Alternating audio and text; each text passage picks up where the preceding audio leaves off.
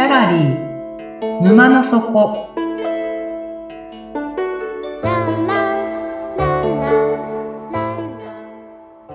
久しぶりに祖母の家に行こうと思って乗った電車で深く眠ってしまった。気づいたら知らない駅に来てしまった。もう折り返しの電車もない。とりあえず駅を出たけど、周りに何もない。ただ、暗い中で一軒明かりのついている民家があった。見ると、ギャラリー沼の底って書いてある。沼の底。とりあえず入ってみよう。中に入ったけどギャラリーなはずなのに何にも飾られてない。暖炉と大きな木のテーブル、椅子があるだけ。テーブルの上には湯気の立ったあったかいコーヒーとケーキが置いてある。これは月に2回だけオープンする不思議なギャラリー沼の底で織りなす物語。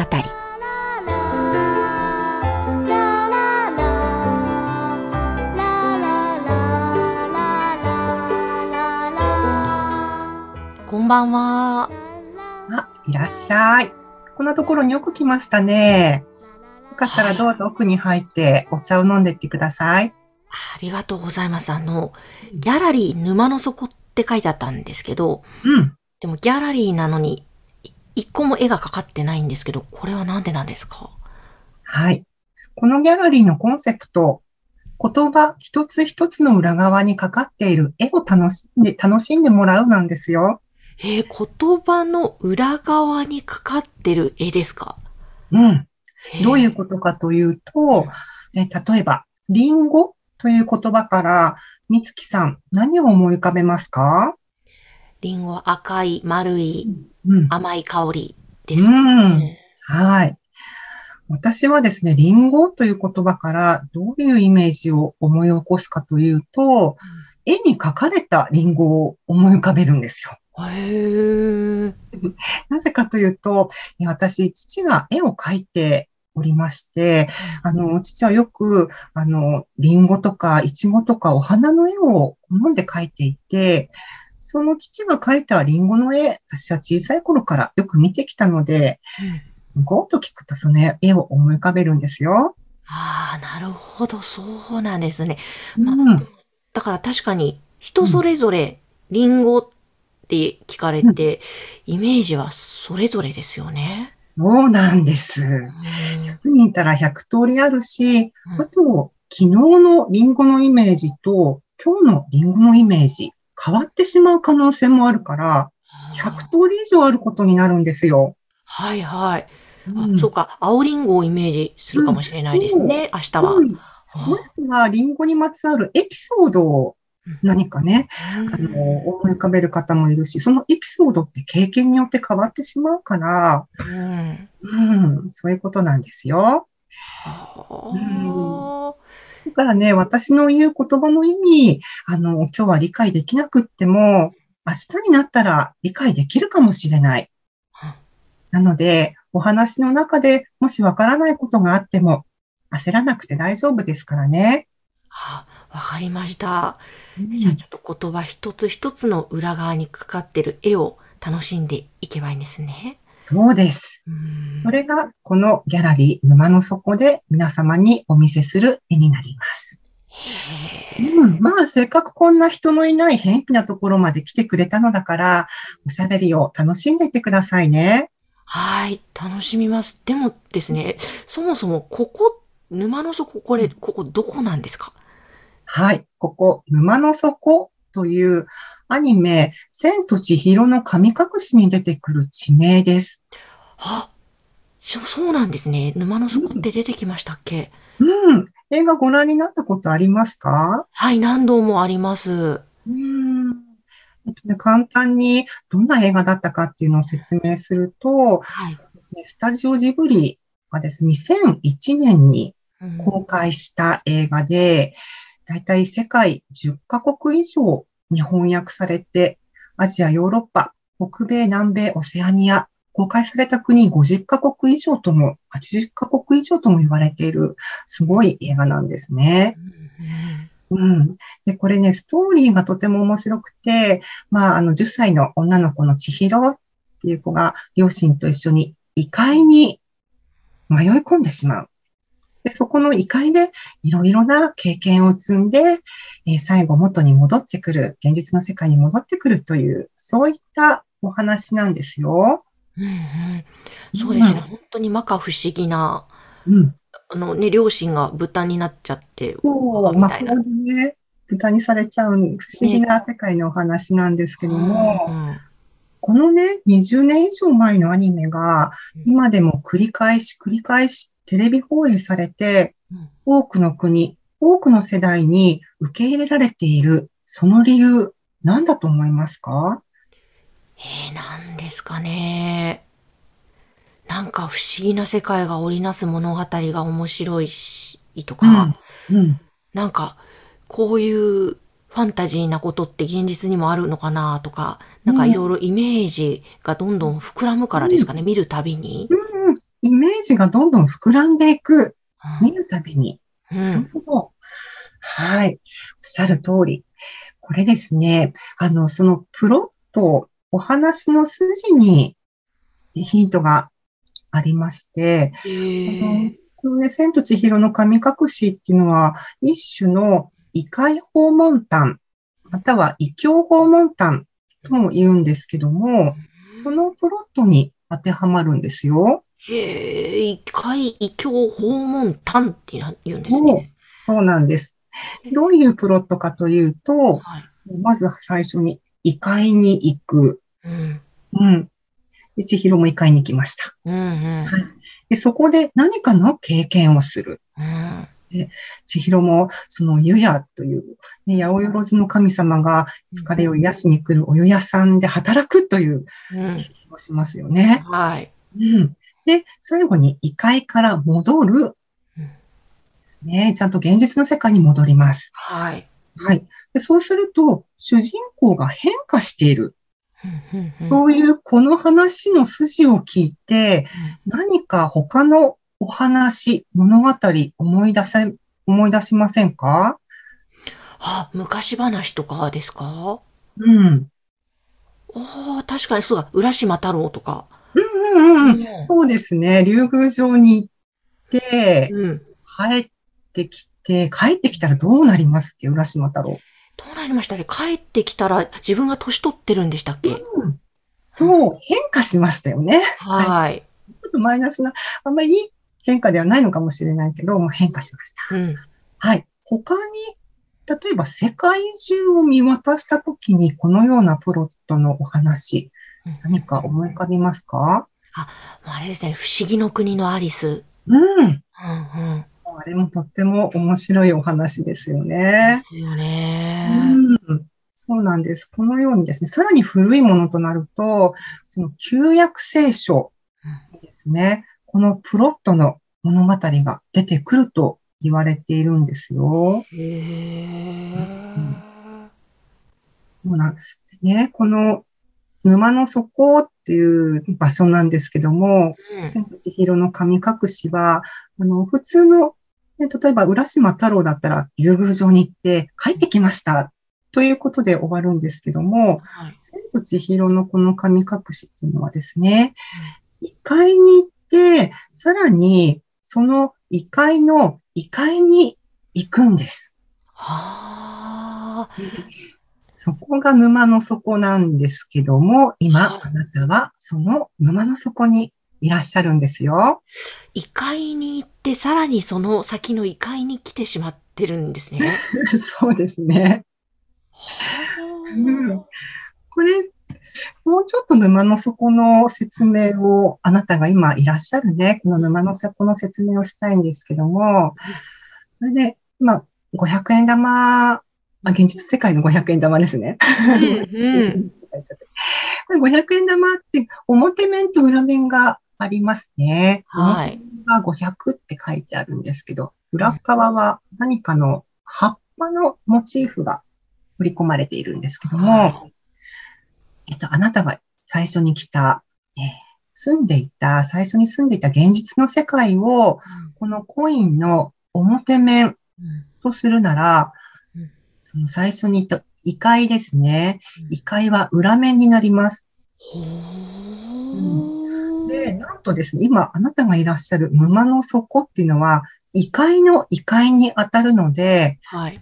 このコインのお裏面をもう一回ひっくり返した表面ということになります。なるほど。だけどね、最初の表とは異なる表面にいらっしゃることになるんですよ。異なる表面。そう、最初の現実とは違う現実に今、あなたはいらっしゃいます。へーちょっとね、その場所、で、ここね、怖い場所じゃないから、本当にね。ぜひ楽しんでいってもらいたいので、もうちょっとだだする。大丈夫かなって思ってきちゃいますよね。うん、多分大丈夫だから。安心して。この場所ですね、あの、ちょっと言い換えると、その、現実の日本の中には、うん。うん。今となっては、どこを探しても存在しない場所、または失われた故郷、失われた現実と言い表すこともできるんですよ。へえ。いや、ますます不思議です。うん。今あなたがいるところは不思議中の不思議の世界にいらっしゃいます。ようこそ沼の底へはい、来てしまいました。来てしまいました。これね、あの、絵を描く画家とか、何かを表現したいアーティスト、クリエイターの人たちっていうのは、ここの場所を探し求めているし、ここの世界のことも表現したがっているんです。へえ。どういうことですか？うん。はまあですね、あの、言葉を変えると、うん想像、クリエイトの方の想像なんですけども、そのクリエイトの源なんです。うん、うん。うん。で、行って帰ってこられれば、飛躍的な成長が遂げられるという非常に大きなメリットがあります。はい。だけど、異界に行ったら簡単には帰ってこられないという特徴もあるんですよ。はい。千と千尋の神隠しの、あの、千尋、主人公の千尋が最初に異界に行って、その、異界の世界を支配するユバーバという魔女うん。ね、契約をするんですけども、契約をしに会いに行くんですけども、それでですね、簡単に契約できましたかね、千尋。えー、どうだったですっけ？なんか条件があったんでしたっけ？うん。その条件また次回お話ししはーい。ね、ここですね。まあ、あの、この魔女のおばあちゃんは、千尋にこう言うんですよ。うん。うん、ここはね、人間の来るところじゃないんだ。うん。お前も、両親も元の世界には戻れないよって、うん。こんな怖い文句をですね、はい。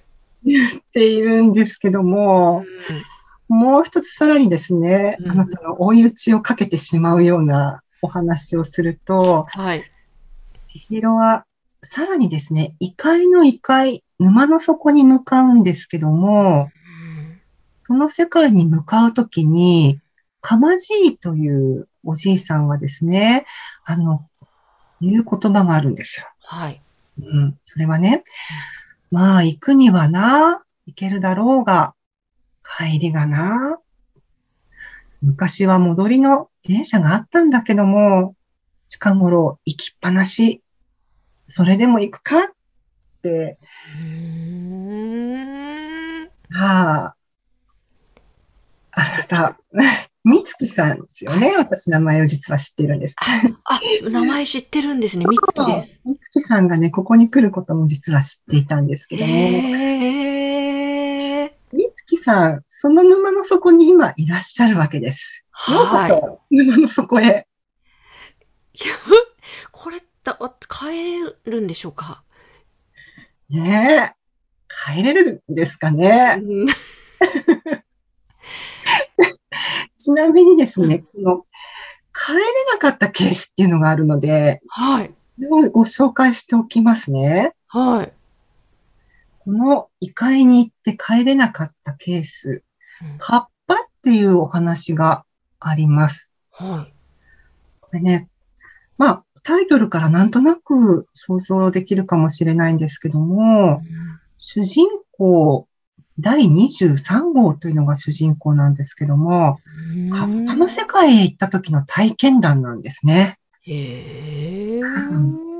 第23号は、カッパの世界でいろんなカッパと出会って、そこで政治、文化、芸術、生活に触れて、カッパの言葉も学んでくるんですよ。うーん。こわ、こわとか、うんそんな言葉を学んできて、まはいあ、人間の現実の世界に帰ってきくるんですけども、カッパの世界に帰りたいと、うん。回想し続ける、思い続けるっていう、そんなお話がありまして、非常はいに有名なお話なので、もし、ね、ご興味があったらぜひ読んでみてください。はーい。はい。非常にですね、異界というのは、ハイリスク、ハイリターンの世界にですね、改めて改めてようこそ、見つけた沼の底にいらっしゃいました。ハイリスク、ハイリターンの世界に来ちゃったわハけですイリスク、ね。ハイリターンの世界に来ちゃいましたね。もう全然よくわからないんですけど、うん私家に帰れるんですかってもう一回聞いちゃうんですけど、そればっかり気になります。帰れるか帰れないかは、この後のお話の理解度合いによってくるんですけども、うん。最初にですね、あの、帰る家、人には帰る家が2つうんありまして、まあ、一つ目はですね、まあ、体が帰るお家、まあ、普通の現実の世界で、住所のあるお家ですね。あのーそれが、まあ、一つ。で、もう一つはですね、心が帰るお家っていうのがあるんですよ。うーん。でね、みつきさん、とりあえず体の方はお家に帰れますから、うん安心してください。へえ、体は帰れるけど、心は、心の方はちょっとね、保証は今はできないんですけども、心の方もお家にちゃんと帰れるようにお話ししていくので、またよかったら、この沼の底のこのギャラリーに遊びに来てくださいね。わかりました。うん。はい、じゃあそろそろ閉店の時間なので、今日のお話はこれでおしまいです。はい。一つだけアドバイスをみつきさんにして差し上げましょうん。う。もうね、迷子になって、お家に帰れないって、パニックになればなるほど、沼の底って抜け出せなくなってしまうんですよ。へえ。だから、もしもパニックになりそうになったら、一旦立ち止まって深呼吸して、心を落ち着けましょう。わかりました。はい。さあ、今日は遅いからもうおやすみなさい。眠って目が覚めたら新しい世界が待ってますよ。わかりました。じゃあ、おやすみなさい。はい、おやすみなさい。